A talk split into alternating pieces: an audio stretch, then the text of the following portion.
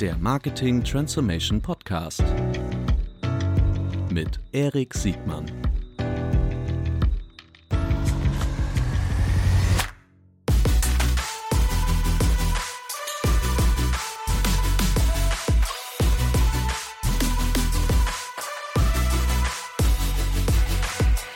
Herzlich willkommen zu einer neuen Folge des Marketing Transformation Podcasts. Diesmal mit dem Nordstern der Suchmaschinenoptimierung, mit dem Paten des SEO, André Alper. Herzlich willkommen, André. Moin, moin. So, André, dich muss man eigentlich nicht vorstellen. Die meisten kennen dich von Ask OMR ähm, oder aus der Szene oder sehr wahrscheinlich aus beidem. Sag mal mal ganz kurz, wer bist du eigentlich, wie bist du eigentlich zum SEO-Guru geworden? Ich, ich, diese äh, Beschreibung, die du mir gibst, würde ich mir nicht geben, erstmal. Klar, weil du bescheidener Typ bist. also vielleicht, ich bin zufällig reingerutscht, irgendwie relativ früh, so 98, bei einem Praktikum. Da hat man noch irgendwie Webseiten gebaut und dann von einmal kam Suchmaschinen des Weges und hat, hat er einfach irgendwie versucht, da oben zu stehen und irgendwie habe ich Glück gehabt, dass ich die richtigen äh, Drücker gefunden habe aufgrund des Studiums. Irgendwie konnte ich mir irgendwie vorstellen, wie Suchmaschinen funktionieren könnte und was man tun müsste, um zu beeinflussen, wie die die eigene Webseite wahrnehmen und dann hatte ich noch das Glück, dass ich nicht nur das quasi einmal verstanden habe, sondern der Bereich, der kennzeichnet sich eigentlich dadurch, dass er sich stetig wandelt. Und äh, der Wandel war für mich in dem Fall nichts Schlimmes, sondern ich habe das immer sehr sportlich genommen und habe irgendwie geschafft, äh, oft oft oder irgendwie halbwegs kontinuierlich zu verstehen, äh, was man tun muss, äh, damit die Suchmaschinen das, was ich sozusagen positiv beeinflusst sehen möchte, auch genauso wahrnehmen. Was die Suchmaschinen machen, das erklärst du uns gleich sicherlich nochmal. Ganz kurz nochmal zu dir als Person. Du hast was Gescheites studiert, nämlich? Äh, ich bin Diplom-Wirtschaftsinformatiker, habe aber noch ein Vordiplom in Psychologie abgeschlossen, das Hauptstudium davon aber nicht ganz. Und dann habe ich noch eine Promotion in Betriebswirtschaftslehre angefangen, aber die auch nicht ganz fertig gemacht. Deshalb machen Kai und ich immer Witze mit Dr. Alba. Und du warst auch noch ähm, an der WHU zwischendurch? Genau, da habe ich meine Promotionsvorhaben hatte ich das ja, vorangetrieben. Da deshalb, kam aber eine Firma dazwischen. Und also deshalb warst du auch in diesem ganzen Berliner Klüngel schon sehr schnell involviert, die ganzen Rocket-Umfelder etc. Ist das genau, eine richtige genau. Annahme? Ja? ja, das ist genau so. Also das war so die Verbindung. Großartig. Also ich hatte schon vorher Internetfirmen gemacht und dann kam ich da irgendwie auf andere Leute, die ähnliche Arbeitsattitüden hatten wie ich und die haben auch Internetfirmen gemacht und dann war die Brücke da nicht so nicht so groß und Fallen da ist jetzt auch überschaubar groß nur und dann hockt man eh die ganze Zeit aufeinander und baut Beziehungen auf und die halten dann. Was ich bei dir besonders äh, finde, ist, du bist äh, sehr schnell zum SEO als Unternehmer gekommen und nicht gleich als Agentur. Äh, bis aber dann später, nachdem du jetzt diverse Unternehmen so mit aufgebaut hast, äh, insbesondere SEO-seitig, hast du eine, eine der größten Suchmaschinenagenturen aufgebaut, die an ein großes Netzwerk verkauft. Und äh, magst du dazu kurz noch mal was sagen? Ja, also grundsätzlich, ich war eigentlich eher Unternehmer und ich hatte einfach so ein Steckenpferd nebenbei. Und dann irgendwann ist mir über, sagen wir, nach dem dritten Unternehmen ist mir dann klar geworden, Mensch, dieses Steckenpferd, also quasi diese Suchmaschinenthemen, äh, die sind eigentlich so, dass man sich eigentlich das Thema einmal nehmen müsste und das dann eben auf verschiedene Unternehmen breiter anwenden müsste. Da war mir klar, dass da sozusagen der größere Wertbeitrag ist dessen, was ich leisten kann. Ähm, und habe dann eben angefangen bei der Rocket das zu machen, also quasi Suchmaschinen und Content-Themen eben über viele Firmen hinweg auszurollen.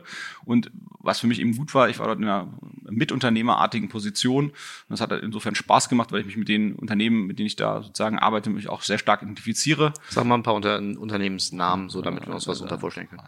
Zalando, Groupon, eDarling, alles, was da sozusagen am Anfang äh, von Rocket anfing, aber dann auch diese ganzen exotischeren Sachen, also quasi die, die Modeläden in Australien, äh, mhm. der Iconic oder äh, in Brasilien oder, oder, oder. Also im Prinzip immer die gleichen Geschäftsmodelle, die dann eben weltweit ausgerollt wurden. Ähm, ich glaube, im Peak hatten wir irgendwie gleich so 30 Companies äh, sozusagen ähm, äh, ja, bearbeitet. Ähm, wir hatten ein Team intern von der Rocket, hatte ich ein Team von 60 Leuten und wir hatten dann in den Buden nochmal so 250 Leute, die wir quasi fachlich und fast schon disziplinarisch geführt haben, mhm. weil letztendlich war es immer so, dass ähm, ich letztendlich der Suchmaschinen verantwortlichen Person mehr gute Tipps und Hinweise geben kann, beziehungsweise auch besser heuern kann, als der CMO da, da drüber hängt, mhm. weil, weil der im Zweifel von meinem Bereich weniger Ahnung hat. Also insofern war es halt eben so aufgestellt, dass ich für meinen Bereich bestimmen konnte ähm, und dadurch aber auch eben äh, unternehmerisch, unternehmerartig verantwortlich war für die Ergebnisse in meinem Bereich in den verschiedenen Buden.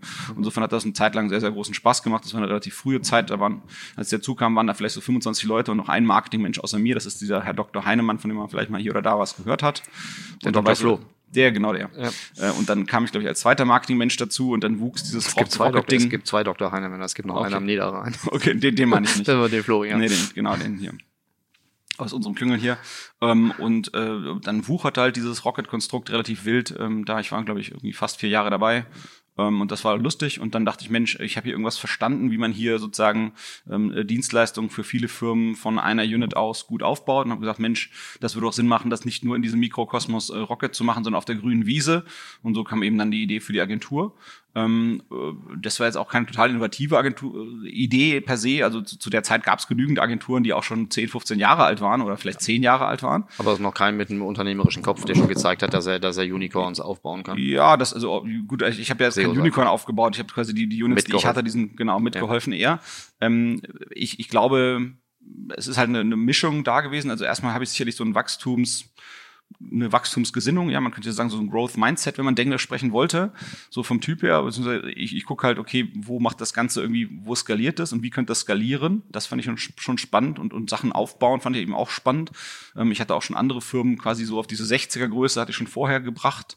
Ähm, und 60er Größe 60 also. Mitarbeiter und so. Mhm. Und dann wollte ich mal gucken, okay, wie geht denn das weiter? Und durch die ganzen Sachen in der Rocket war eigentlich schon so viel in meinem Kopf, ähm, da, wie das eigentlich sein könnte und wachsen könnte und dann eben sozusagen dieses Suchmaschinenthema zu verstehen äh, und dann aber wieder eben auch ja, sozusagen Management-Skills zu haben. Das ist jetzt, manchmal gibt es halt Leute im Markt, die sind schon lange da, die haben es aber eben nicht so mit Organisation oder Personal und Führung und, und solchen Themen. Ähm, und so kam halt dabei, also ich war sozusagen glückliche Führung, dass ich da relativ viele gute Sachen äh, äh, in, sozusagen in petto hatte. Und äh, was man sagen muss, der Markt, der ist halt jetzt nicht total geil, was die Transparenz angeht. Ähm, ähm, in meinen Augen war der Markt zu dem Markt, also zum Gründungszeitpunkt meiner alten Agentur, ähm, so, dass er eben verflucht war davon, dass die dass die Kunden nicht immer verstanden haben, worum es da geht und wurden dann halt eben von den Agenturen entsprechend häufig nicht so gut behandelt, wie ich das richtig fände. Komm, also, und, André, heute ist Wochenende, wir können jetzt eine ganz deutliche Sprache Ja, sprechen. also, also letztendlich, je dümmer der Kunde, je höher die Preise war das. Okay. Ähm, und das war natürlich eine Schweinerei und oft wurden da auch shady Dienstleistungen gemacht oder schlechte Dienstleistungen oder gar keine Dienstleistungen. Ähm, da gab es wirklich relativ viele dunkle Sachen und mich hat der Markt geärgert und das Problem war immer auch, sag mal, dass das, wie es am Markt war. Sag mal ganz kurz, damit wir ganz konkret sind für diejenigen, die noch nicht die Erfahrung hatten mit Shady äh, ja. SEO-Agentur sagen. Ja. Meinst du sowas wie äh, Linkverleih, dreckige Links? Ja, äh, also, also wirklich, genau, also im Prinzip alles, alles Mögliche, ne? Von irgendwie, wir haben Fälle gesehen, da hat jemand irgendwie 2000 Euro im Monat gelassen und hat dann irgendwie jeden Monat 30 Webkatalog-Einträge bekommen hm. äh, und, und dachte, das ist es und dann irgendwie einen lustigen Report und hat manchmal gestimmt und manchmal auch nicht und dann kamen irgendwelche spammigen Links aus sonst irgendwelchen Ländern. Man, man muss immer sagen, man kann diese Techniken per se nicht verteufeln. Ich glaube, es gab Zeiten und ähm, äh, unternehmerische Setups, da kann das Sinn machen. Aber letztendlich war meine Grundidee davon immer, das so zu bauen, dass halt eben überlebt. Also ich finde immer, man, man kann mit einem Affiliate-Projekt, man muss immer gucken, diese SEO-Branche, die kommt ja ganz stark ähm, aus diesem aus diesem Betrieb eigener Domains. Das heißt, als die ersten Unternehmen äh, sich anfingen mit Online-Marketing zu beschäftigen, war SEO nicht gerade vorne auf der Prioritätenliste, weil es einfach sau kompliziert ist, diese ganzen verschiedenen Baustellen gleichzeitig zum Laufen zu bekommen. In einem Unterschied dazu, quasi Suchmaschinen Werbung zu schalten, ist Käse einfach, Geld rein, Traffic raus, peng. Mhm. So und bei SEO gibt's halt dies zu beachten, das zu beachten, jenes zu beachten. Das war halt relativ nervig. Das heißt, die meisten, die angefangen in dem Bereich, und davon ist der Bereich unheimlich stark von der Denke her geprägt gewesen, waren halt eben so Affiliate-Projekte. Das heißt, ich nehme eine eigene Domain, baller die bei Google hoch und dann gucke ich, was mit dem Traffic anfange, wo ich den weiterverkaufe, pro View, pro Klick, pro sonst irgendwas, mhm. äh, pro, pro Lead, pro Sale raus weiterverkaufen. So, und da war es eben halt auch so, dass, dass es okay war, sag ich mal, zu touchieren, die Grenzen, die die Suchmaschine ge gesteckt hat oder die auch deutlich zu überschreiten, weil es immer egal war, wenn die einige, die Domain, auf der man arbeitet, einfach mal flöten geht, weil man notfalls einfach die nächste losschiebt. Was vermutlich Grauzonen auf jeder Wertschöpfungsstufe gibt. Ne? Es gibt Black Hat SEO, ne? also garantiert. Und es gibt vermutlich auch Black Hat Geschäftsmodelle, ne? durch die Abrechnung oder die Art der Leistung, die man vielleicht anders maskiert. Das, das gibt's vielleicht auch, aber das ist jetzt erstmal gar nicht, also ich glaube, diese Black Hat Geschäftsmodelle, das machen wir wieder ein ganz anderes Thema, fast was wir mhm. aufmachen würden, weil es da auch wiederum egal ist, wie der Traffic reinkommt. Mhm. Und bei uns geht's jetzt auch schon von der Denke her, wo kommt der Traffic her? Mhm. So, das heißt, man war halt ganz viel geprägt von dieser Affiliate-Welt, wo man halt eben bereit war, auch Abkürzungen zu gehen. Und mein Gefühl war immer, äh, ein Unternehmen äh, quasi was was da ist und bestehen soll, das kann halt nie die Domain ändern. Das heißt, man muss halt immer äh, deutlich besser als Average sein, also äh, quasi lieber den langen, etwas steinigeren, etwas teureren Weg gehen und dafür bleibt das Ding halt immer da, wo es sein soll. Ähm, und das ist eigentlich, wie das Ganze laufen muss, meiner Meinung nach. Also das ähm, ist der Unterschied, ob ich für ein Affiliate-Projekt arbeite, was im ja. Grunde so eine Art Traffic-Arbitrage ist, ne? Richtig. Eine Vergleichsseite etc. Das ist ein Projekt, davon haben eine ganze Zeit lang, fast eine ganze Dekade, eine ganze Menge Menschen von Ja, gelebt, ne? Vom richtig, Domainer richtig. bis zum, also äh, Alle möglichen. alle, Ja. alle möglichen. Da gab es auch Leute, die haben halt wirklich irgendwie, da gab es halt Leute, die haben halt zwei, drei Jahre richtig abgesahnt und danach kamen sie halt nicht mehr mit, weil danach hat sich irgendwas verändert, aber in der einen Zeit hatten die halt genau den Dreh raus und hatten dann halt wirklich große, große Beträge äh, gedreht und kamen dann aber wiederum nicht mit und äh, das ist auch nicht zu verurteilen, das ist in meinen Augen okay. Ähm, äh, man, man, wenn man gegen die Regeln verstößt und man bewegt sich in dem Kosmos der Suchmaschine, dass die Suchmaschine dann sagt, nö, danke, was du machst, das ist, das ist okay, finde ich. Aber für ein Unternehmen ist es halt kein adäquater Ansatz. So. Und das, was man eben in der Agenturwelt gesehen hat, ist, äh, das Problem ist, das Thema ist ja nicht ganz so einfach zu durchdringen wie andere Kanäle. Also es ist halt, na, sagen wir mal, dem betriebswirtschaftlich denkenden Menschen, den kann man so, ein- so, so, so ein Suchmaschinenwerbungsthema relativ einfach erklären oder so ein Social-Media-Werbethema, das kann man relativ einfach erklären. Ja, das kann man mit Excel-Tabellen erklären. Paid-Suchmaschinen. Paid, Paid Suchmaschinenwerbung und Paid äh, Social Werbung. Ähm, das ist relativ nahbar und zugänglich und dagegen ist Suchmaschine halt deutlich weniger zugänglich, ne? weil es einfach diese Blackbox Suchmaschine dazwischen gibt. Du tust was und irgendwas tut sich, aber was dazwischen passiert, ist eigentlich eine Blackbox. Und es wie gibt Alchemie, keiner, ja. genau, wie Alchemie, beziehungsweise man weiß einfach nicht, man, man ahnt, man hat ein Gefühl dafür, aber genau wissen tut's ja faktisch keiner. Mhm. Auch, auch kein Ex-Google-Mitarbeiter. Ja, das ist auch nur ein guter Sales-Pitch. da muss man auch mal gucken. Also da gibt's ja teilweise die schlimmsten, die, äh, die Ex-Google-Mitarbeiter sind, Gibt's die das, sonst was gibt's gemacht das haben. Ohne Ende gibt's Leute, die mit diesem Sales-Pitch dann versuchen, äh, große Kunden äh, bewegt zu bekommen, aber kann aber- faktisch von der Realität, wie sie am Markt läuft, überschaubar viel nur verstehen. Das kann ja maximal nur in den Staaten funktionieren. Nein, nein, nein, nein, gibt's auch in Europa. Also ich kenne bestimmt eine Handvoll und davon sind irgendwie zwei haben ein Steckenpferd und sind deswegen gut. Die sind dann äh, extrem auf diesem technischen SEO Ja. fit. Und das ist natürlich, da kann ich verstehen, dass es ein Edge gibt. Die waren aber auch bei Google dann auf der technischen SEO-Seite. Ja, okay.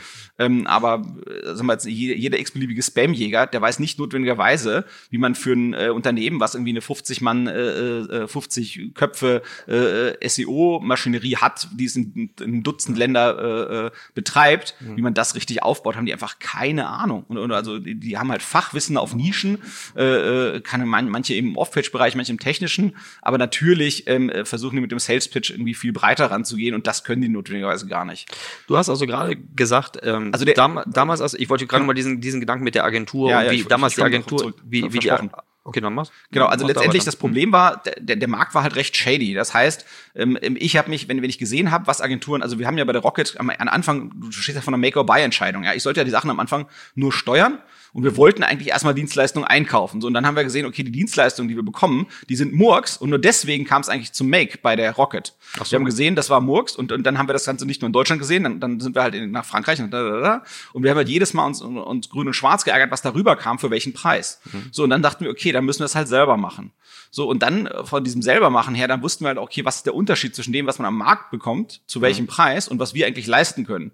Und das war eben auch sozusagen die, die klare Ahnung, warum wir wussten, okay, wenn wir jetzt rausgehen mit einem Dienstleistungsangebot, was recht sauber ist im Vergleich zu dem, was sonst am Markt passiert, dann wird das schon passen. Und da- das war halt eben auch der Fall. Wobei man immer auch sagen muss, die Agentur war eigentlich nicht geplant, die war ein Unfall. Wir wollten eigentlich äh, äh, so Affiliate-Projekte, also eine, eine eine Unit aufbauen, die unsere eigenen Affiliate-Ideen umsetzt, ein, ein Kumpel und ich. Und ähm, der Kai Rieke, der hier auch schon mal im Podcast war.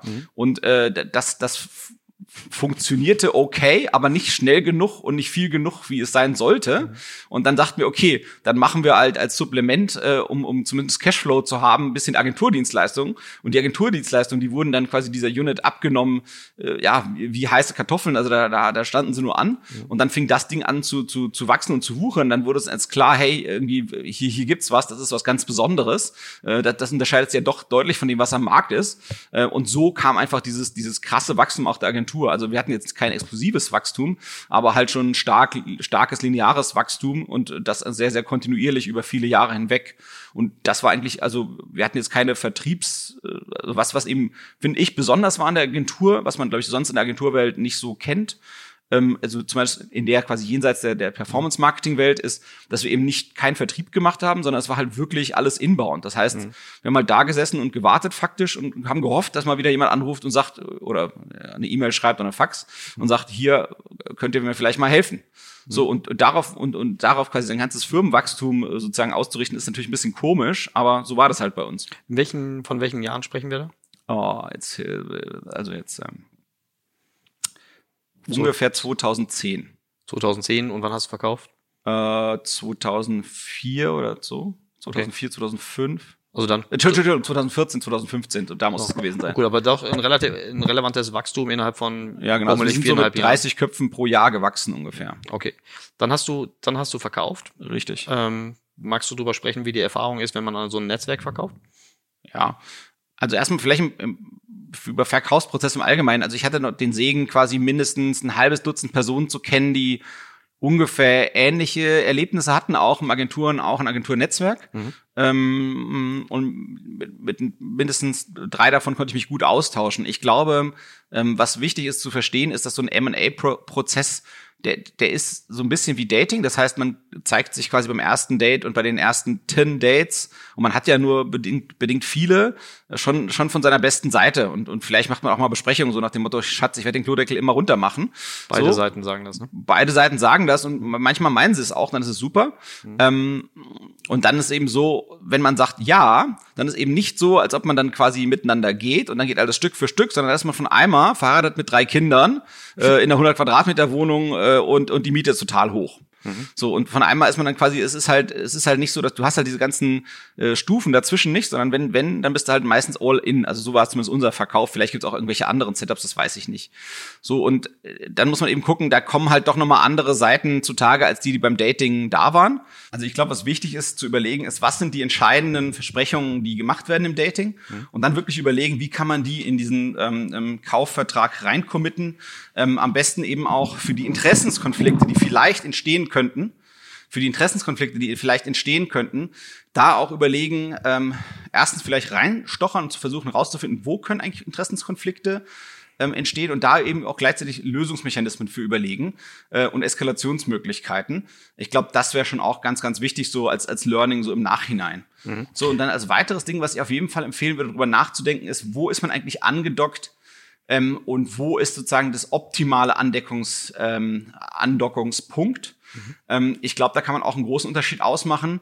Ähm, ich, das ist auch relativ ein einfach nachzuvollziehbarer Punkt. Also Andocken heißt, wo ist man organisatorisch in der, in der organisatorisch also aufgehängt, genau. Mhm. Also zum Beispiel die ähm, das Agenturnetzwerk, wo, wo, wozu ähm, das sozusagen diese diese eine Firma von mir gekauft hat.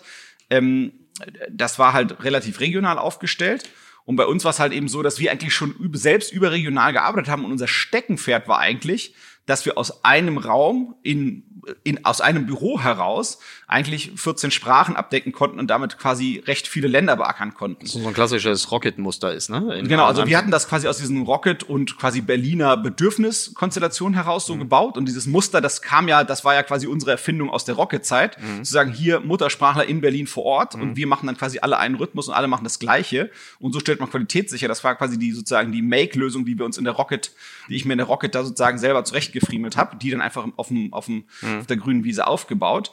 Und ähm, das war jetzt gar nicht so optimal, das in so einer deutschen Organisation anzudocken. Das wäre wahrscheinlich, hätte das besser gehebelt, mhm. ähm, an einer europäischen äh, Station angedockt zu sein.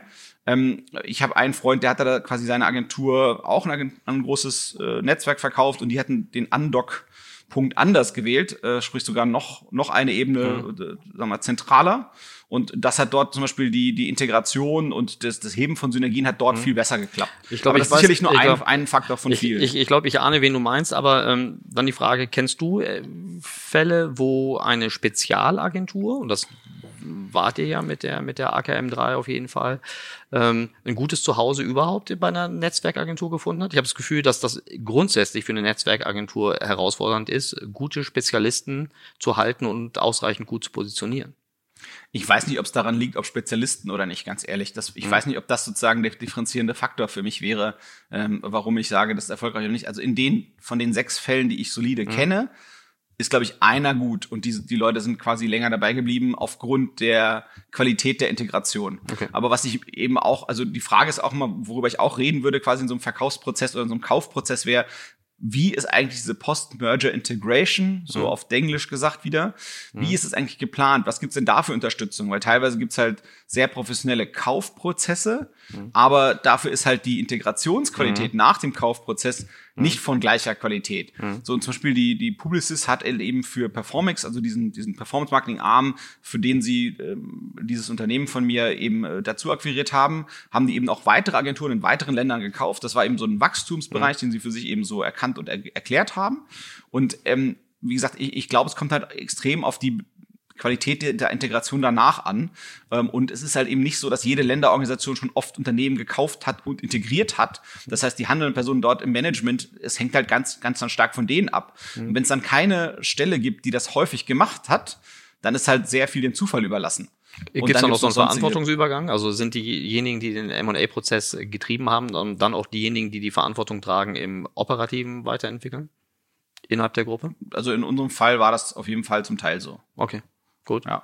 Ich will gar nicht so tief in die, in die Agenturwelt reinschauen, es sei denn, ja. du, du, du sagst, das ist unbedingt ja, wichtig, um, um SEO zu verstehen. Aber gerade weil du ja hier der Nordstern im, im, im SEO bist und weil du, du bist ja bekannt dafür, dass du eine deutliche Sprache sprichst. Ähm, die, ähm, sag mir mal, wenn du jetzt die heute in die, in die Position eines ähm, normalen, also normal, das heißt nicht nur rein digital denkenden CMOs äh, reinversetzen wolltest, was würdest du dem sagen oder wie würdest du ihm erklären, ähm, wie die Bedeutung von SEO sich heute im Jahr 2019 darstellt? Also ich, ich glaube, es ist äh, uneingeschränkt hochrelevant. Ähm, gesucht wird immer. Die Frage ist ein bisschen wo und was. Mhm. Ähm, ich glaube, wichtig ist, dass das Unternehmen, dass der CMO sicherstellt, dass diese denke, dieses Pull, dieses, dieses Suchende, dass das verstanden wird, weil das ist schwer, weil es wird so im Marketing an der Uni oder in der Ausbildung nicht gelehrt, sondern es ist halt immer sehr pushlastig, das, was gelehrt wird. Die Leute, die da quasi aus den Unis, aus den Ausbildungsbetrieben in, in, die, in die Arbeitswelt kommen, die denken halt immer sehr push-orientiert. Mhm. Das heißt, ich habe eine Nachricht, ich nehme Kanäle und dann drücke ich diese Nachricht den Leuten auf. Und es ist halt immer noch sehr stark geprägt von Unterbrecherwerbung und, und, und, und. Und ich glaube, es taugt extrem viel, wenn dieses Rückwärtsdenken, also sprich vom Kunden her denken, ne, dass das irgendwie so einen Amazon und so auch eben ganz krass ausmacht und zu gucken, und das ist das letztendlich, die Suchmaschinen wirklich verstehen. Ja, es ist halt immer kein, man ist nirgendwo so ehrlich wie zu diesem Suchschlitz, also zu seiner Frau nicht und zu seinem Geschäftspartner nicht und geschweige denn zu seinem besten Freund. Man, man ist bereit, dort diesen Suchschlitz im Prinzip alles reinzutippen, was einen umtreibt. So, das heißt, die Suchmaschine versteht schon extrem gut, was Menschen wollen. So, und, und, und die haben da eben allerlei Bedürfnisse, die sie dort eben durch so eine Aneinanderreihung von, von Wörtern äh, versuchen zu artikulieren. Äh, und dann versucht die Suchmaschine zu sagen, Mensch, diese Webseite könnte dein Bedürfnis am ehesten, am besten stillen, dein Intent, wie man heutzutage modern sagt, äh, sozusagen äh, erfüllen. Ähm, und, und dieses Rückwärtsdenken, wie könnte denn der Kunde wie könnte denn, in was für verschiedenen Zuständen sucht ein Kunde und auf welche verschiedenen Arten könnte ein Kunde suchen, wenn wir das Gefühl haben, dass wir, also der Werbetreibende, äh, für diese Suche eine der besten Antworten liefern können, wenn nicht sogar am besten die beste. Mhm. So, und das ist nämlich auch immer der beste Grund, um äh, bei der Suchmaschine ganz vorne zu stehen. Mhm. Ähm, wenn man die beste Antwort liefert für das, was der Kunde dort, also der Suchende dort an Bedürfnis artikuliert. Und diese Denke zu versuchen zu verankern, ich glaube, das ist immer ein guter Anfang. Und dann muss man gucken, wo passiert das alles. Das heißt, ähm, äh, passiert das eher auf YouTube in dem Themenbereich meines Unternehmens? Passiert das eben ähm, eher in der, in der normalen Google-Suche? Passiert das sonst wo? Ja, mhm. Je nachdem, was es ist. Die Bedeutung von, von Suche im Allgemeinen sicherlich durch diesen Push- und Pull-Unterschied auf jeden Fall, aber ja. jetzt die Spez den spezifischen organischen Teil der Suche, ja. also ja. was SEO. Also erstmal, die, der hat eine andere nicht, Ökonomie. Müssen die nicht, also hat dieser Bereich nicht an Bedeutung eher verloren, schon allein, weil es vermeintlich weniger SEO Real Estate gibt? Ja, also der Gag ist, es gibt halt äh, manchmal weniger Real Estate in manchen Bereichen, das ist mhm. richtig. Ähm, äh, nichtsdestotrotz, es gibt immer noch, finde ich, ungeheuer viele äh, nicht professionell beackerte Felder, mhm. zum einen, und zum anderen gibt es mehr Suche. Mhm. Das heißt, du, du sagst zu Recht, es gibt manchmal irgendwie, dann schaltet, braucht halt Google die nächsten guten Quartalszahlen mhm. und schaltet oben noch mal eine Reihe äh, Werbeanzeigen mehr. Mhm. Und dann rutscht natürlich das, das erste äh, organische Ergebnis eins runter. Aber in gleicher, gleicher Zeit wächst die Anzahl der Suchen zum einen und zum anderen äh, die Anzahl der Orte, an denen Leute suchen. Aber, äh, Entschuldigung, ich, da, ich ja. will jetzt nicht klugscheißerisch sagen, aber wächst denn auch die Anzahl der transaktionalen Suchen? Also die Suchen, die am Ende zu einer Conversion, zu Deckungsbeiträgen auf, auf Advertiser-Seite Führen? Kann sein, dass nicht. Mhm. Das ist, ist, wahrscheinlich richtig. Ja. Also mhm. der Kanal verändert wahrscheinlich dann seinen Charakter dadurch, mhm. dass mehr auf der transaktionalen, bei den transaktionalen Suchen mehr, mehr äh, sozusagen Werbung passiert. Das mhm. kann gut sein. Aber vielleicht verändert der Kanal ja den Charakter dahingehend, dass er eben nicht äh, nur, also quasi bei der Entscheidung vor allem, äh, bei der Kaufentscheidung vor allem äh, ähm, sozusagen seine Wirkung entfaltet, sondern in der Entscheidungsvorbereitung viel mhm. mehr. Ja. So, und ich glaube, das war so der, der große Trend der letzten, ja. sagen wir mal, vier, fünf Jahre ja. eigentlich. Also und vorher gab es halt eine große Welle der Qualität, mhm. als die Google-Algorithmen angefangen haben, besser, sagen wir mal, On-Page und Off-Page, also sowohl auf Content-Seite als auch auf Links-Seite die Qualität äh, zu erkennen mhm. und vielseitiger zu bewerten. Um, und dann kommt jetzt halt eben, äh, kam halt diese ganze Intent-Welle und dann eben sicherlich, äh, dass man eben gesagt hat, von der, von der Suchmaschinen, ähm, äh, von der organischen Suchmaschinen-Marketing-Seite aus, dass man eben mehr reingeht in diese Entscheidungsvorbereitungsphase mhm. und dort eigentlich versucht, besser und konsistenter und von Anfang an mit dem Kunden auf eine gute Art und Weise zu kommunizieren. Mhm. Also wir stellen uns jetzt weiterhin den Interessierten, aber nicht durch, durch eigene Erfahrungen im Digitalen, ja. jetzt super erfahrenen ja. äh, CMO vor. Vielleicht ja. jemanden, der so gerade diese Direct-to-Consumer-Welt erstmal so, so langsam entschließt. Ja. Ähm, die, äh, wie vermittelst du dem die Bedeutung von SEO allgemein? Also vielleicht SEO ja. und, und Search zusammen, das ja. habe ich verstanden, wenn wir sagen, vom Kunden ausdenken, dicker Haken dran. Ist ja nicht ganz trivial, weil so eine ja. Kampagne sieht man, alles was Push ist, äh, merkst du intuitiv. Äh, genau. äh, die Suche musst du dich erstmal ja. quantitativ nähern, um ja. dann um dann verstehen. Also ich würde mit denen erstmal anfangen, über streuverlustfreie Kommunikation zu sprechen. Mhm. Das finde ich immer ganz wichtig und ganz lehrreich, dass die erstmal anfangen zu überlegen, Mensch, keine Ahnung, ich habe mit irgendwas gemacht mhm. und dann habe ich halt irgendwie, keine Ahnung, 100.000 Leute erreicht, die eigentlich in dem Alterssegment sind, was ich mir vorstelle. Und dann versuche ich halt äh, zu gucken, okay, wie viele davon sind wirklich an meinem Produkt interessiert. Mhm. Am Ende sind das vielleicht nur 1000. Mhm. So, und dann guckt man sich, okay, was waren denn da eigentlich für Kosten involviert, um diese 1000 zu erreichen? Und das kann man dann sehr, sehr schön vergleichen damit, äh, äh, wie, wie viel, also wenn man sich anfängt, quasi Suchvolumina anzuschauen. Das heißt, bestimmte Keywords, wo, wo man eben denkt, Mensch, wenn die Leute das und das suchen, wäre ich doch eine mhm. tolle Antwort darauf. Also was generisches suchen, also nicht was spezifisches. Also die suchen nicht nach einer mhm. Marke. Mhm. Die sagen halt nicht Versicherung, sondern sagen halt, den, die Brand der Versicherung. Das ist, wäre quasi eine, eine Brandsuche. Und das Gegenstück ist eine organische Versuche, die organische Suche, die sagen dann, keine Ahnung, welche Hundeversicherung ist die beste für äh, äh, Doggen? So. Mhm.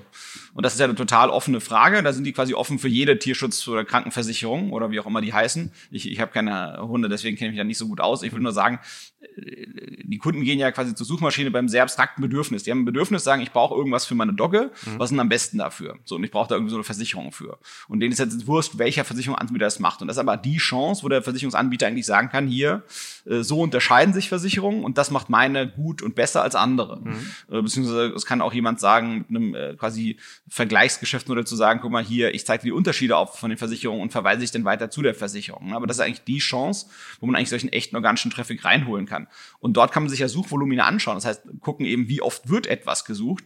Und äh, die Leute, die halt nicht so behende sind oder so konsistent behende in diesen Suchmaschinen- und Online-Marketing-Themen, die sind meistens von diesen Zahlen recht beeindruckt, weil man muss eben auch verstehen, selbst wenn ich 100.000 äh, Leute erreicht habe, von denen sind dann 1.000 Leute relevant, dann muss man immer noch mal gucken, wie viele von den 1.000 wollen dann wirklich das kaufen. Und dann ist aber eben wieder so. Und das sind dann wirklich eigentlich diejenigen, die sozusagen bereit sind zum Abschluss. Und bei der Suchmaschine ist halt eben so, wenn die halt suchen nach einer Versicherung für ihren Hund, dann sind halt von denen, keine Ahnung, 2.000, 3.000, die im Monat genau dieses Ding suchen, mhm. alle daran interessiert, das Ding am besten sofort abzuschließen, wenn alles soweit stimmt. Mhm. So, und dadurch, die, die Grundmengen sind manchmal kleiner, aber die Qualität der Kontakte, die man dort hat, ist halt unendlich viel größer. Ähm, äh, und, und das ist, glaube ich, das, was eben verstanden und gelernt werden muss. Und dann versteht man auch, warum es wichtig ist und warum dieser doch manchmal komplizierte Kanal für Unternehmen sich lohnt zu erschließen. Und was immer noch ein Kennzeichen ist, dieses Kanals jetzt gerade im Vergleich zu den anderen Online-Marketing-Kanälen, über die man Traffic beziehen kann, gibt es mal zwei Sachen.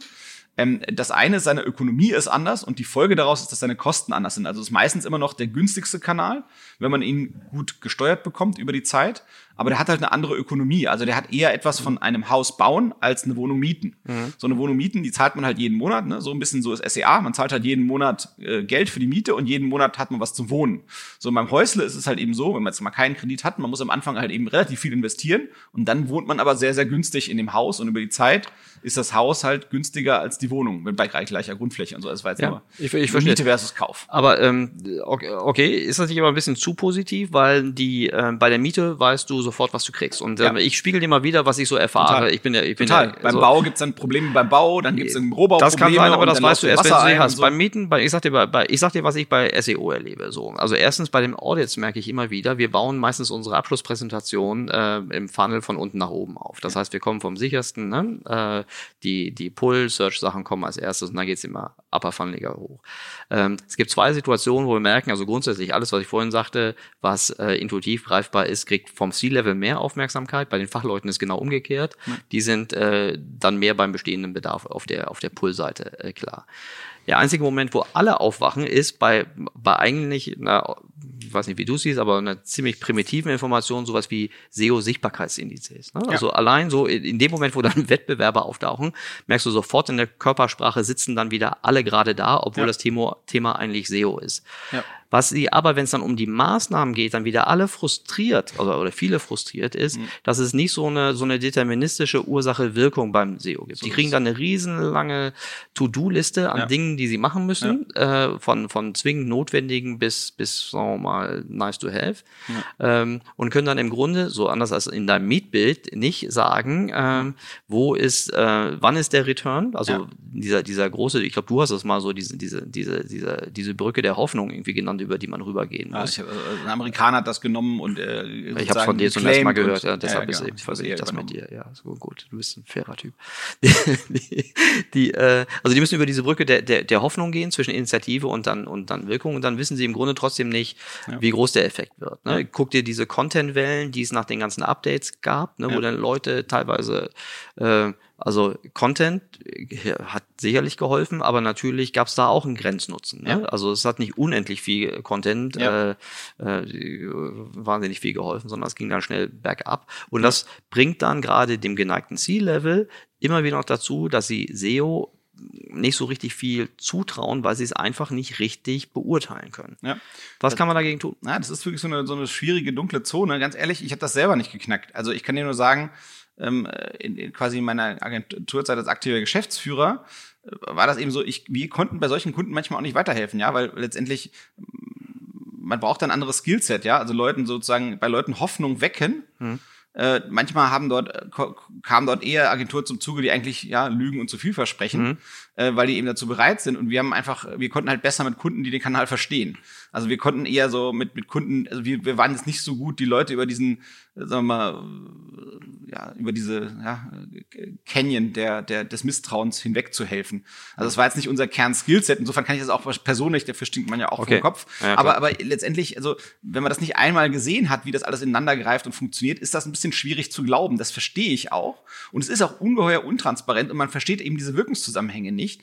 Der Kanal ist halt fuzzy. Aber also wenn man mit der Fuzziness nicht zurechtkommt, ist es eigentlich echt ein schwieriger Kanal. Insofern verstehe ich das. Aber wir sind uns trotzdem einig, dass es trotzdem ein so relevanter Kanal auch heute noch ist, dass es, dass es fahrlässig ist, wenn ich Marketingentscheider oder Verantwortlicher bin, äh, mich diesem Thema nicht intensiv zu widmen. Steht total außer Frage und, und, und natürlich widme ich mich den Sachen mehr, die ich halt total durchdringe. Und deswegen ist halt auch dieser Kanal, deswegen war der auch so anfällig für eben, sagen wir mal, nicht so saubere Agenturdienstleistungen historisch, ja. Äh, bis sozusagen wir diese Welle losgetreten haben von neuen Agenturen, die gegründet wurden, die eben aus, eher aus dem Inhouse-Umfeld kamen, äh, die dann noch relativ einige quasi so- sozusagen auch Erfolg, also zumindest ein bisschen erfolgreichere äh, mit bei rumkamen. Ähm, ich, ich, ich will nur sagen, ich habe Verständnis für die Leute, die sagen, boah, ey, ich kapier das nicht, das ist mir zu intransparent, lass lieber die Finger von, konzentriere mich lieber auf das, was ich mache. Ich verstehe die. Nichtsdestotrotz ist es alles komplett korrekt, was du sagst, es ist falsch. Aber wie man die Leute über diese, über diese Brücke der Unsicherheit drüber trägt, weiß ich nicht. Das, das, Wie wir am ehesten rangingen bei solchen Themen ist, ganz möglichst klitzekleines Projekt rausschnitzen und darauf erstmal einen Case zeigen, dort alles zum Funktionieren zu bekommen, in quasi isolierter Konstellation, dass die Leute ein erster Handerlebnis, ein positives erster Handerlebnis mit diesem Kanal für sich entdecken können. So, jetzt muss man halt gucken, es ist manchmal gar nicht so einfach. Man stellt sich vor, es ist eine große Website, die viele Unterbereiche hat. Es ist jetzt schwer, auf einer großen Website, wo unzählige blöde Sachen laufen, einen Erfolgsfall zu erzeugen in einem Unter-Unter-Unterverzeichnis in Österreich so. So ungefähr. Das heißt, man muss halt gucken, wie schafft man so einen Case zu schnitzen, wo dann wirklich die alle Leute bis zum C-Level das einmal sehen können, wie das eigentlich funktioniert. Ja. So, und wenn das funktioniert, dann kriegt man auch sozusagen die Brücken übersprungen, äh, die, die sozusagen dann sonst vor allem ist, sind. Aber ich, ich kann, habe dafür keine Patentrezept. Ähm, Im Gegenteil, manchmal werden so Leute dann überzeugt von irgendwelchen Leuten, die zu viel versprechen, mhm. werden dann übers Ohr gehauen und sind dann noch mal äh, sozusagen defensiver, was diesen Kanal angeht, was total traurig ist für mich als sozusagen ein, ein Liebhaber dieses Kanals ähm, oder ein, ein Fan dieses Kanals oder ein Gewidmeten diesen Kanals. Aber ähm, ich habe dafür keine Patentlösung. Ja? Also die Patentlösung ist zu gucken, dass man an saubere Leute gerät, die das mit einem machen und dann eben gucken, dass man kleine Projekte rausschnitzt, wenn möglich und dann wirklich erste, erste Hand Erfahrungen sammelt und dann sich quasi immer mehr zutraut im Kanal. Aber also es gibt ja auch bei, wenn du sagst sauber, ne? Also klar, sauber oder nicht sauber, das ist, immer, das ist die erste Hürde. Es gibt aber ja. auch, sagen wir mal, innerhalb derjenigen, die eigentlich äh, gut ihr Handwerkszeug äh, beherrschen, auch immer noch mindestens Kommunikations Poten also potenzielle Kommunikationsmissverständnisse, was die Ziele von SEO angeht ja. und was die Erwartungshaltung, also wie schnell kann ich eigentlich was erreichen, ja. äh, angeht. Es gab ja schon damals irgendwie, ich weiß nicht, wann das anfing, aber die erste, die, die erste Insourcing-Welle, wo äh, vielleicht auch aufgrund dieses Vertrauensthemas oder der Steuerungsthematik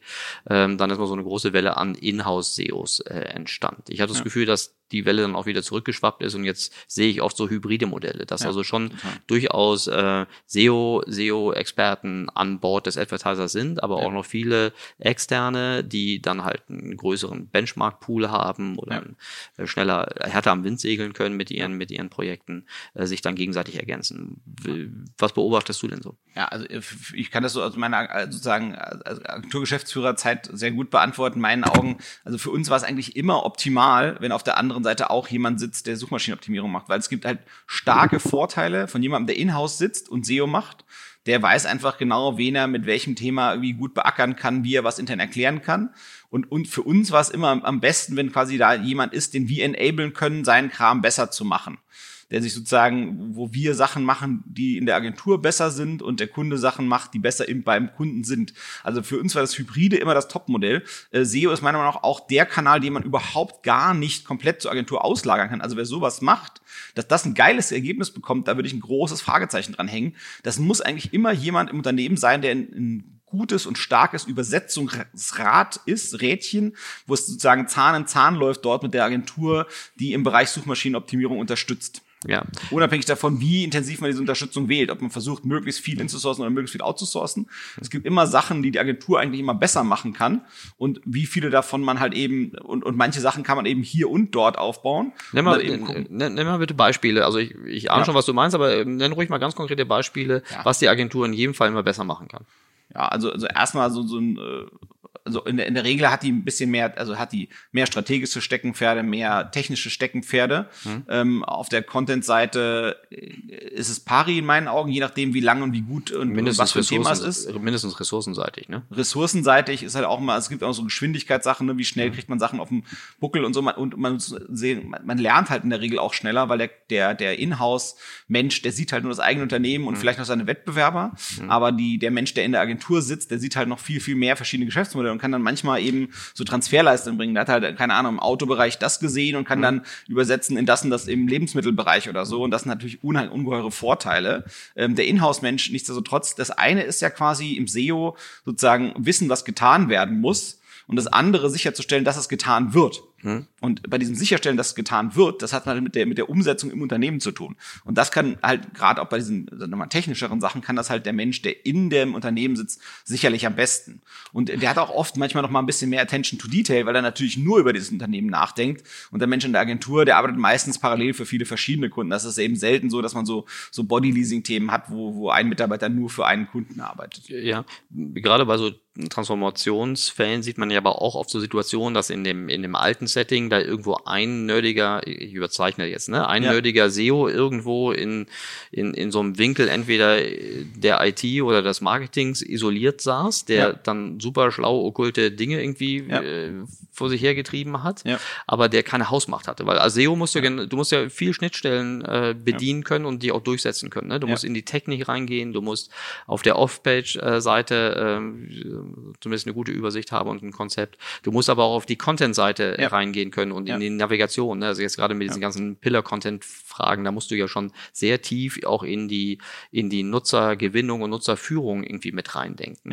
Ähm, Hast du das Gefühl, dass gerade in sagen wir mal, traditionellen Unternehmen die SEOs dann ausreichend gut verzahnt und mit ausreichend guter Hausmacht ausgestattet sind, um dann für ihre Agenturen dann auch gemeinsam das Feld für eine gute Umsetzung vorzubereiten? Ja, also erstmal, ich glaube, dieses, dieses Bild von diesem Inhouse-SEO, der wirklich schafft, alles gewuppt zu bekommen, ich glaube, das ist eigentlich ein Wunschdenken. Wir haben das eigentlich selten gesehen. Ich auch nicht. Weil das, der, hat, der, der SEO hat ja meistens mindestens mal so vier verschiedene Facetten. Und ich habe noch niemanden erlebt, der alle Seiten davon richtig gut kann. Ja? Ähm, äh, und, und wir haben gute Erfahrungen damit gemacht, dass wir eben gesagt haben, hey, wir, wir machen eigentlich so, so ein Team, was eigentlich SEO macht. Jemand macht vielleicht die strategische Steuerung und Lenkung, macht vielleicht eine Person, die ist quasi letztverantwortlich, aber das technische SEO, das hängt vielleicht bei einer anderen Person, die eigentlich ein Teil vom Technikteam ist und irgendwie im Frontend sitzt und das ist dann, keine Ahnung, das sind dann die beiden, dann äh, zwei Leute im Frontend-Team, die sind immer bei allen technischen SEO-Fragen dabei und die sind dann die SEO-Champions innerhalb des Technikbereichs und die haben im Technikbereich natürlich genügend Hausmacht für diese Sachen, plus haben dann immer noch mal so ein anderes Ansehen innerhalb des Technikteams und äh, genau solche Sachen haben wir dann eben auch gemacht, in denen, äh, wo es eben um so redaktionelle Themen ging oder eben um so, so, so PR-lastige und Outreach-Themen, also sprich um, um eben Links zu bekommen und, und äh, sozusagen äh, Traffic zu bekommen. Ähm, äh, also immer noch mal versuchen, in die bestehenden Abteilungen reinzugehen und zu sicherzustellen, in den Abteilungen, wo die Dinge getan werden müssen, dass es dort jemanden gibt, der sagt, in meiner Abteilung ist das Thema SEO meine Baustelle. Und natürlich ist nicht das gesamte SEO die Baustelle dieser Person, sondern eine Facette von. Mhm. Das läuft dann irgendwo zusammen, aber ich, ich fand einfach dieses Ding, sagen wir mal, zu hoffen, dass jemand alle Seiten von SEO gut hinkriegt, das ist eine extrem schöne Hoffnung, aber selten so passiert. Und ich fand das dann sehr äh, gut deterministisch lösbar, indem man einfach diese Aufgaben zerteilt und eben verschiedene Leute auf das Thema draufsetzt und jeden eben so positioniert und platziert, dass er in dem Bereich, wo dann eigentlich getan werden muss, der SEO, der SEO-Mensch ist. Mhm. Und was auch dann total richtig ist, es ist natürlich nicht das gesamte SEO, aber das braucht man den anderen Leuten in dem Bereich ja nicht zu erklären, den Techies, dass die SEOs, die sie SEOs nennen, nur das technische SEO machen. Ja. Das ist ja für die jetzt immer egal an der Stelle, dass da noch andere Sachen rein, rein vorwerken. Das ist ein, das ist ein guter Punkt, dass das noch mal eine Riesenunterscheidung ist äh, in der in der Arbeitsteilung und in der in der funktionalen ja. äh, Organisation. Die, wenn man jetzt und auch manchmal ist es auch so, da gibt es einen ganz bitteren Gap meiner Meinung nach auch. Diejenigen, die sich mit den Techniksachen gut auskennen, die hat denen, denen fehlt oft der Blick fürs betriebswirtschaftliche. Die können dann sagen, das kann man so noch besser machen, das kann man so noch besser machen, das kann man so noch besser machen. Und meistens fehlt ja dann denen halt der Blick dafür, was heißt denn das an Aufwand? Und dann fehlt denen noch der Blick dafür, das ist der besonders dunkle Teil, was ist da eigentlich denn zu erwartende Nutzen von? Ja, so, weil Traffic halt nicht gleich Traffic ist und links nicht gleich links, aber und, und Traffic unterschiedliche ja, Qualitäten haben. Ich, ich meine jetzt wirklich nur technisches SEO auf der eigenen Webseite, ja. Der Aufwand. Die machen dann mhm. halt irgendwie Sachen, sagen die, mhm. die im Prinzip stimmen. So, wenn man das mhm. macht, ist es besser als vorher. Mhm. Aber dann eben zu verstehen, was für ein Aufwand dahinter steckt und wie viel da sozusagen der inkrementelle Gewinn durch das ist, was man macht, dafür fehlt dort manchmal der gute Blick. Das geht aber bei der Con für die Content-Welt zum Beispiel auch äh, nicht so krasse Gaps meiner ja, Meinung nach. Ja, weil man nicht so schnell so viel Aufwand, ja, weil man nicht so schnell viel Aufwand treiben kann wie im technisch. Mm, naja, zum Beispiel. Kann man schon, kann man schon. Nein, also ich glaube, der Gap ist nicht so groß. Okay. Also da, da manchmal lässt sich immer was einfallen, keine Ahnung. Die Bilder sollen bitte so und so und so benannt sein und das und das soll noch drin verändert werden und das und das und das. Und dann ist die Frage, okay, was ist denn das von einmal kostet das dann halt keine Ahnung 20 Mann-Tage und dann denken die darüber nicht nach, ist das in Relation zu dem, was wir dort erreichen, zu dem erwartenden Wert, ist das in Relation? Oh, ich also mache ein, ich mach ein Magazin, ich mache ein Content-Magazin zu einem spezifischen Thema und die, und die Rechtfertigung dafür ist bessere. Äh, ja, wenn das Konzept stimmt, ist es fast immer eine sehr gute Idee. Äh, auch, auch betriebswirtschaftlich. Wenn das Konzept stimmt, habe ich gesagt. okay, gut. Ja, ja, du, verstehst du, wenn ich, nicht ich wollte nur sagen, nur ein Magazin mache, weil meine acht Wettbewerber machen Magazin und ich denke halt schlechter über die nach als über das Thema. Also ich meine, verstehst du, das ist immer so. Äh, ich wollte nur dabei spielst du besser Tennis als ich? Weiß ich nicht. Ne? Die Frage ist halt, wie viel übst du? So sage ich jetzt, ich will halt gut Tennis spielen, dann muss ich halt mehr üben als du, musst es halt besser machen und dann kann ich gegen dich gewinnen. Aber man muss halt immer sehen, dieser dieser so organische Suchmaschinenbereich, der ist halt extrem kompetitiv. Es gewinnt halt immer nur einer, steht auf Platz eins und der nächste kriegt nur die Hälfte davon vom Traffic und der nächste kriegt nochmal die Hälfte davon vom Traffic mhm. und damit hat sich eigentlich schon 60 Prozent oder 70 Prozent vom Traffic verteilt. Ja. Das heißt, es zählt immer nur so machen, dass ich in dem Bereich, in dem ich spiele, gewinne. Alles andere lohnt sich Ja. nicht. Aber wenn du zum So, Beispiel, genau, äh, total Das heißt, richtig. wenn ich, wollte ein nur Magazin sagen- mache, muss es halt das beste Magazin von allen sein. The one to rule them all, recht. so Highlander. Du, du hast recht. Ich wollte nur sagen, weil du sagst, so in der Technik, äh, das betriebswirtschaftliche Verständnis ist nicht immer da, um den, den Aufwand-Nutzen im Ja. Verhältnis, so habe ich Ja. den verstanden, zu greifen. Ich würde sagen, im Content sehe ich das genauso. Ja. Wenn du zum Beispiel noch so viele Hürden hast, äh, dass du praktisch auf, auf den hintersten äh. Rängen bist Okay. und dann auf einmal ein ein Magazin. anderes. Ja, ich weiß, willkommen, ich in, mein, willkommen in meiner Welt. Äh, dann nee, auf warte einmal. mal, ich, ich, ich weiß, ich weiß, glaube, wie man das beantworten kann. Also, also ich, ich habe halt irgendwie von, äh, manchmal kommt man zum Kunden, da war vorher eine andere Agentur, Mhm. und dann sieht man halt deren Spezifikationsliste von so irgendwie so 80 To-Dos, Mhm. wo ich mir denke, hey, äh, äh, zwischendrin sind 15, die finde ich hochrelevant, Mhm. und die anderen sind so can have, but not must have. Aber das hat die Agentur halt nicht geschafft zu artikulieren. Mhm. Und, und, und davon, von diesen Can-Haves, but not must-haves, sind halt irgendwie 20 ein riesen Aufwand und gar nicht in Relation zu dem, was man erreicht. Mhm. Wenn man versteht, wie Programmierung funktioniert, was die Leute teilweise auch nicht tun mehr. Mhm. So. Und das ist das eine. Aber das, was du sagst, das ist total richtig, weil, wenn meine Techn die technische Seite meiner Website und meine, sag mal, wenn die strategische Seite dessen, was ich tue, Mhm. und die technische Seite dessen, was ich tue, scheiße sind, sind sämtliche Bemühungen im Content auf Ja. jeden Fall scheiße. Das heißt, Genau. wenn sozusagen die Bedingungen nicht dafür Das ich. sind, dass Ja. die Content-Bemühungen Ja. fruchten können, dann wird auf jeden Fall nicht gewonnen. Oft, also meiner Aber wenn, wenn der, ich, ich, ich war jetzt davon ausgegangen, es stimmt alles und jetzt trete ich noch on top ein Magazin los, dann denke ich mir so, ja, okay. Nee, das ist klar. Äh, wenn man davon ausgehen kann, es stimmt alles. W- Wenn du oft in solche Situationen reinläufst, ey, den Glückwunsch. In meiner Welt ähm, ist das verhältnismäßig selten, dass man sagen kann, es stimmt alles. Man muss dann eher die Reihenfolge der Baustelle und vor allen Dingen auch die Prioritäten einer Baustelle Genau, ja. festlegen. Richtig, Und richtig. das, was wir vorhin sagten, ne, dass die geneigten CMOs eher eine Tendenz haben, dann die Sachen, die sie schneller verstehen, äh, zu, zu unterstützen, als die Sachen, die so ein bisschen okkult für sie klingen. Das führt oft dazu, also ganz konkretes Beispiel, ein Fall, äh, also ein Incumbent, ein, ein ehemaliger oder ein ein noch Marktführer, Ja. ähm, der die Herausforderung hat, dass seine, seine technisches Problem, seine Seitenladengeschwindigkeit ungefähr bei Faktor drei langsamer ist als der nächste Wettbewerber. Ja. Äh, braucht dann aber auch nicht ein Content-Magazin aufbauen. das sage ich doch. Ja, das richtig. und trotzdem, aber wir sagen, Ja, ja, oh, was passiert nicht- organisatorisch? Was Ja. passiert organisatorisch? Sagen, Ja. naja, Technik, da muss ich also mindestens mit, mit anderthalb anderen äh, Ressortleitern, Vorständen etc. sprechen. Ja. Und ich verstehe eigentlich auch nicht, warum das so ist. Ein Teil davon bin ich vielleicht auch, weil ich im Marketing äh, vielleicht auch nicht alles immer technisch richtig Ja. gemacht habe.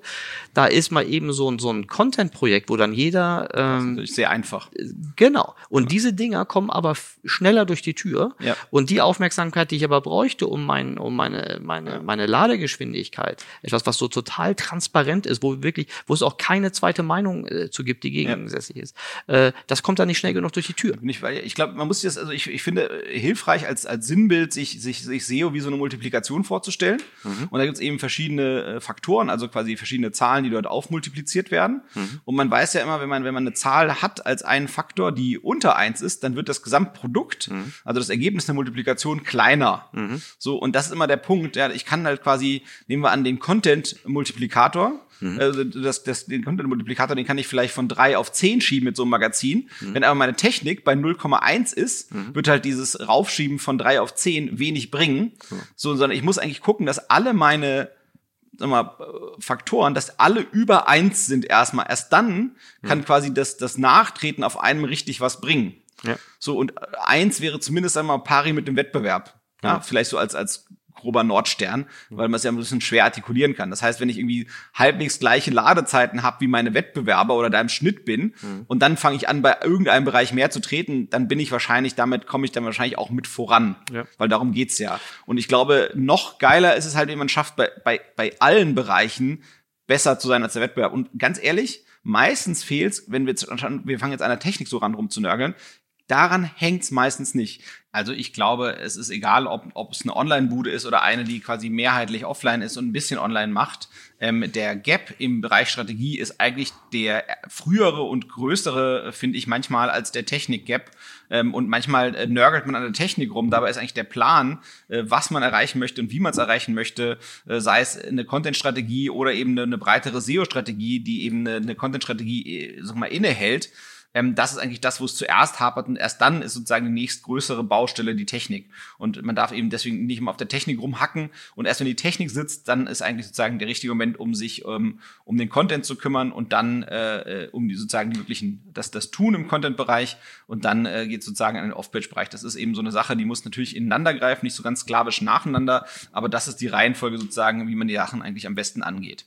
Also je mehr Architekten oder wir mal, Experten es dafür gibt, die wirklich diesen ganzheitlichen Blick auf die auf, auf, auf SEO haben, desto äh, besser gelingt es doch den Unternehmen, dass sie auch mal den steinigen, aber richtigen Weg gehen können, als äh, an, nur einfach an den an den Nice-to-Have-Projekten rumzudoktern ja, also die Nice-to-Have-Projekte, die werden auch vielleicht zum Misserfolg führen, weil sozusagen die, es ist halt schwer, auf einem wackeligen Boden ein hohes Gebäude aufzubauen. Ne? Also mhm. wenn das Fundament nicht stimmt, dann kann man darauf auch keinen Eiffelturm bauen, würde mhm. ich sagen. Ne? Mhm. Oder, oder keine, keine, keine wunderschöne Statue aufsetzen, ja, die um sich zu schmücken. Mhm. Sondern äh, sozusagen der, der Plan muss da sein, was eigentlich alles sozusagen entstehen soll. Und dann wird ein entsprechendes Fundament gegossen und dann macht es Sinn, darauf die Statuen draufzusetzen. Und dann kann man die noch vergolden. So. Mhm. Das hat halt, aber ich brauche mir nicht sozusagen anfangen zu vergolden vergolden, wenn ich noch nicht mal weiß, was ich eigentlich machen werde.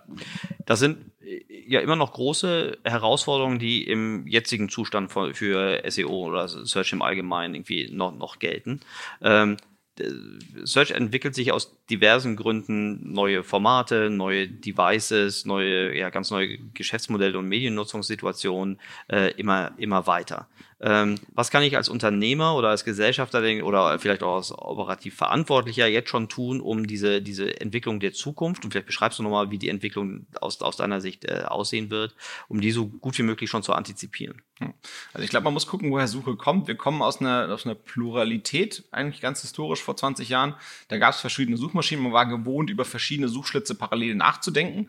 Dann waren wir eben so zehn Jahre ein bisschen monothematisch aufgestellt und haben vor allem über den Google-Suchschlitz und zehn blaue Links nachgedacht. Und ich glaube, ähm, davon rücken wir eigentlich die letzten drei, vier Jahre ab, dass sozusagen Suchen wird wieder breiter in mehr verschiedenen Suchschlitzen auf mehr verschiedenen ähm, Arten von Content. Und ich finde, das macht einen großen Spaß ähm, und das, das gibt eigentlich noch mehr Schwung und noch mehr äh, Möglichkeiten das Thema, weil es kann eben sein, dass mir mal ähm, ein Bereich besser liegt und mal ein Bereich schlechter liegt, aber im Wesentlichen äh, äh kann ich auch viel mehr sozusagen, äh, auch wenn mir vielleicht ein Bereich schwerer fällt, kann ich trotzdem noch irgendwo als, als Gewinner dastehen und gut dastehen und ich glaube, das macht dann eben sozusagen auch sozusagen stellt auch sicher, dass ich immer wieder Lust habe, da rein zu investieren in den Bereich.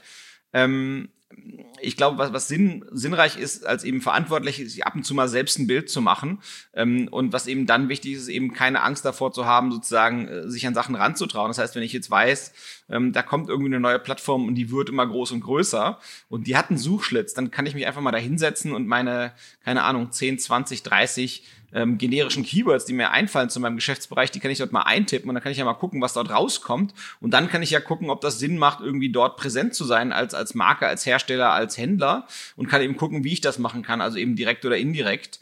Ähm, als Beispiel, wenn ich, wenn ich ein Eishersteller wäre, dann würde ich halt mal gucken, dass ich halt mal Eiscreme bei Pinterest äh, eingebe, wenn ich mich sozusagen damit auseinandersetzen möchte, ob das ein sinnreicher Aktivitätsbereich für mich ist. Und wenn dann dort Sachen kommen, die ich eigentlich toll finde, ähm, dann kann ich eben überlegen, äh, wie kann ich dort ein Teil von sein? Will ich das selbst sein? Mache ich das eben äh, mittelbar über irgendwie Leute, die eh schon da sind? Aber wenn, wenn dort eine Suche ist und ich weiß, diese Suche wird immer mehr gesucht und es gibt immer mehr Ergebnisse zu dieser Suche und diese Plattform per se ist am explodieren und wachsen, dann macht es halt eben Sinn, darüber nachzudenken, wie man dort aktiv werden möchte. Und ich finde, am ehesten ein Gefühl dafür kriegt man, äh, wenn man sich einfach selber daran traut. Sicherlich wird jetzt nicht der, der, der, das, das C-Level äh, anfangen, sich damit zu unter, sozusagen, äh, wie sozusagen das konkret in der Umsetzung ist oder was man genau machen sollte und was nicht. Aber zumindest ein erstes eigenes Gefühl dafür zu machen, mal einmal selber Hand anlegen, eine Stunde, anderthalb. Ich finde, das muss drin sein pro neuer Plattform, die aufpoppt. Und es ist jetzt auch nicht so, dass das super oft passiert, dass der gefühlt mal, keine Ahnung,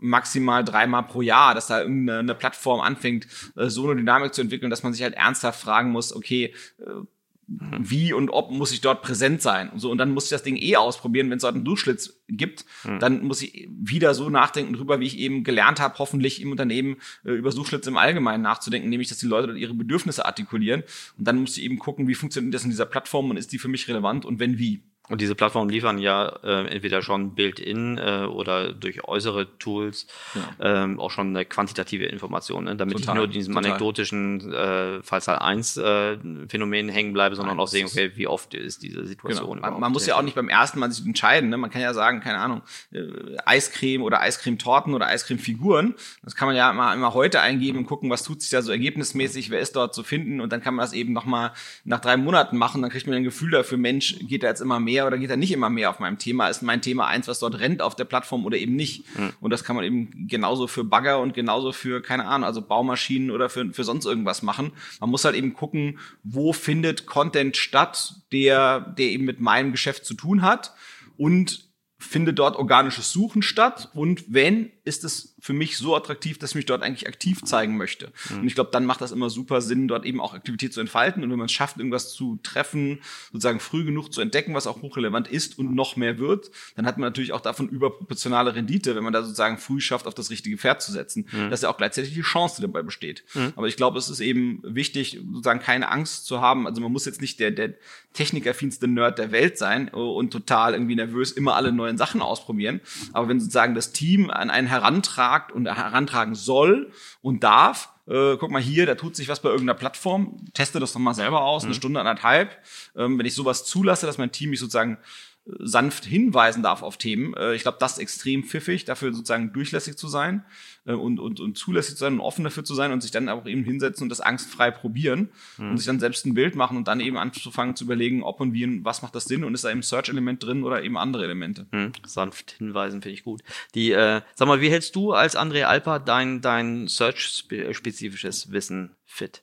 Ja, also Search, Search im Spezifischen äh, würde ich sagen schon äh, durch Artikel, die online passieren. Mhm. Äh, das ist die, die, eine Facette. Die andere Facette ist Beobachten nach Updates. Mhm. Ähm, Updates passieren immer wieder, ähm, größere auch immer wieder. Wenn ich groß sage, meine ich groß für jemanden, der im Search-Bereich tätig ist. Ich glaube, für dich sind die, sollten die alle nicht groß sein oder du solltest verstehen, dass für dich, der quasi total breit aufgestellt ist, das sind eigentlich eher äh, Stürme im Wasserglas. Aber für mhm. mich, der ich im Wasserglas bin, ist das vielleicht ein bisschen interessanter, das zu verstehen. Ähm, also auf so einer Metaebene ist das auch für mich interessant. Ja, ja, ist richtig, ist richtig. Also, aber dann, ich sag mal, so große Updates, die so viel verändern, dass sie für dich relevant sind, die gibt's vielleicht alle zwei, drei Jahre, ja. Mhm. Wenn man sagt, okay, User-Verhalten und User-Intent wird wichtiger, mhm. das, das ist wichtig für dich zu verstehen oder das ist, sagen wir mal, so die Welle von den letzten drei Jahren. Oder wenn man irgendwie noch mal drei Jahre davor guckt, wenn man sagt, da kommen diese, sagen wir mal, Tier-Updates, Panda und Penguin daher mhm. und dann ist eben wichtig für dich zu verstehen, okay, Qualität ist jetzt relevanter, äh, als es vorher war, wo man für zwei Euro Content irgendwie zum Ranken bringen konnte. Mhm. Ähm, äh, das ist sozusagen die Metaebene, wo ich glaube, da muss man es verstehen. So, aber jetzt äh, ist für dich wichtig, der Unterschied zwischen Panda-Update Nummer 4 und Nummer 5 zu, äh, zu, zu sehen, glaube ich nicht. So, ähm, und, und für mich ist das schon relevanter, äh, zu gucken, was sind da die Unterschiede und was man dann eben macht, ist vor allem zu gucken, ähm, wenn ein Update war, was relativ viel äh, Bewegung in die Suchmaschinen-Ergebnisseiten gebracht hat, mhm. wer waren eigentlich die, die Seiten, die viel gewonnen haben, wer waren diejenigen, die viel verloren haben? Und dann sozusagen die Denkleistung, die es gilt, dort, dort zu bringen, ist zu entdecken, was sind eigentlich deren Gemeinsamkeiten, was sind deren Eigenschaften, sozusagen, wo man eben sehen kann, hey, das haben die gemein und deswegen kann man dann, daran kann man wiederum versuchen, äh, Theorien äh, zu bilden, warum ähm, äh, sich die Veränderungen gegeben haben, also was dort gefunden wurde, was sozusagen vielleicht ähm, diese Seite eben äh, sozusagen besser oder schlechter macht. Mhm. Hast du ein Beispiel? Ja, also was, was mir einfallen würde, ist, es gab ein, einmal ein Update, was sich eben rund um medizinische Gesundheitsthemen gekümmert hat. Ähm, und dann gab es halt eben äh, einen relativ großen Schwung von Seiten, die eben ähm, weniger gefunden wurden äh, ab, ab dem Tag, wo das Update eingespielt war, die, sagen wir, eher nicht ganz so seriöse Quellen für Gesundheitsthemen waren und einen ganzen Schwung von eher seriösen Seiten zum Thema Gesundheit hat es eben nach oben gesch geschwungen. Mhm. Und da muss man dann eben gucken, okay, wie schafft eigentlich Google die einen von den anderen zu unterscheiden? Und wenn ich in dem Bereich tätig bin, wie schaffe ich sozusagen die richtigen Signale für mich äh, an die Suchmaschine zu senden? Mhm. Okay.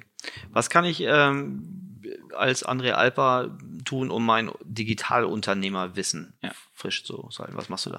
Also ich würde zwei Sachen unterscheiden. Ich, es, es gibt für mich nochmal eine, eine Ebene zwischen dem, dem Suchmaschinenwissen und dem digitalen Unternehmerwissen. Das wäre so, sag mal, breites Online-Marketing-Wissen. Mhm. Da habe ich systemimmanent eingebaut äh, eine, eine, eine kontinuierliche Lernmaschine. Und zwar meinen Ask OMR Podcast bei den OMR-Kollegen. Und dort dürfen die, die Hörer und Leser von OMR äh, dürfen da lustige Fragen rund um Online-Marketing ähm, äh, hinschicken, äh, auf verschiedensten Wegen. Und ähm, äh, neben, neben deiner Person versucht mir auch noch der Kai äh, aus der Folge 1 deines Podcasts äh, zu helfen, Antworten auf diese Fragen zu finden. Und das ist wirklich immer ganz, ganz süß und spannend und, und in, interessant und faszinierend. Süß und spannend, das ist total harte Arbeit. Total. Also äh, es ist halt, äh, manchmal ist man auch erstmal verzweifelt, wenn man die Frage hört, man weiß gar nicht so, wie ist es jetzt gemeint, was könnte gemeint haben, wie können wir der Person weiterhelfen. Oh Mann, oh Mann, äh, so man, man ist da schon, also ich finde uns süß, wie wir da knobeln und knuffeln und versuchen halt, äh, sozusagen unser, unser Ansinnen dort ist ja auch zu versuchen, diese Fragen halt nicht zu nerdig, sondern eben nahbar äh, zu beantworten, sodass eben viele etwas von der Beantwortung der Frage haben und nicht nur die Person,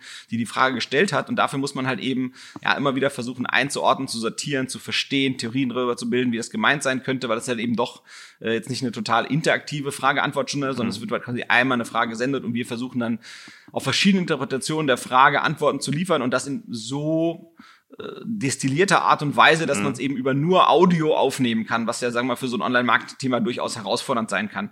Also süß fand ich immer, finde ich immer eher uns, wie wir da sozusagen versuchen zu Antworten zu erknubbeln, als jetzt sozusagen die Fragenden.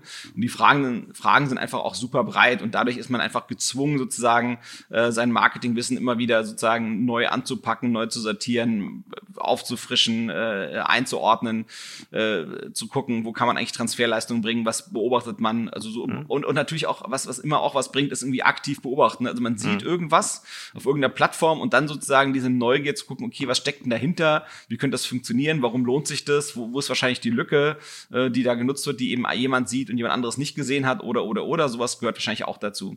So, und im Bereich digitales Unternehmertum, da ist eigentlich sozusagen mein, mein Mittel der Wahl ist einfach Schnacken mit gleichgesinnten Geistern, also eben anderen äh, Unternehmerinnen und Unternehmer im, im Online-Bereich, äh, die ich schätze und dort eben äh, auch wieder eben gucken, okay, was, was nimmt die Person wahr, was ist der wichtig, was, was sieht die, was interessant ist äh, und sich da einfach austauschen und zu gucken, was passiert, wo, wo, wo läuft der Hase hin äh, und äh, wie, wer wird davon Vorteile haben und wie kann man da vielleicht ein bisschen unternehmerisch mit Spaß haben. Mhm. Du bist auch immer noch als äh, Speaker hier und da da, nicht mehr so häufig. Ja. Du bist da sehr, sehr selektiv äh, unterwegs. Ja. Hast du in letzter Zeit irgendwie noch ein noch, äh, interessantes Event irgendwie entdeckt in den letzten Monaten, Jahren?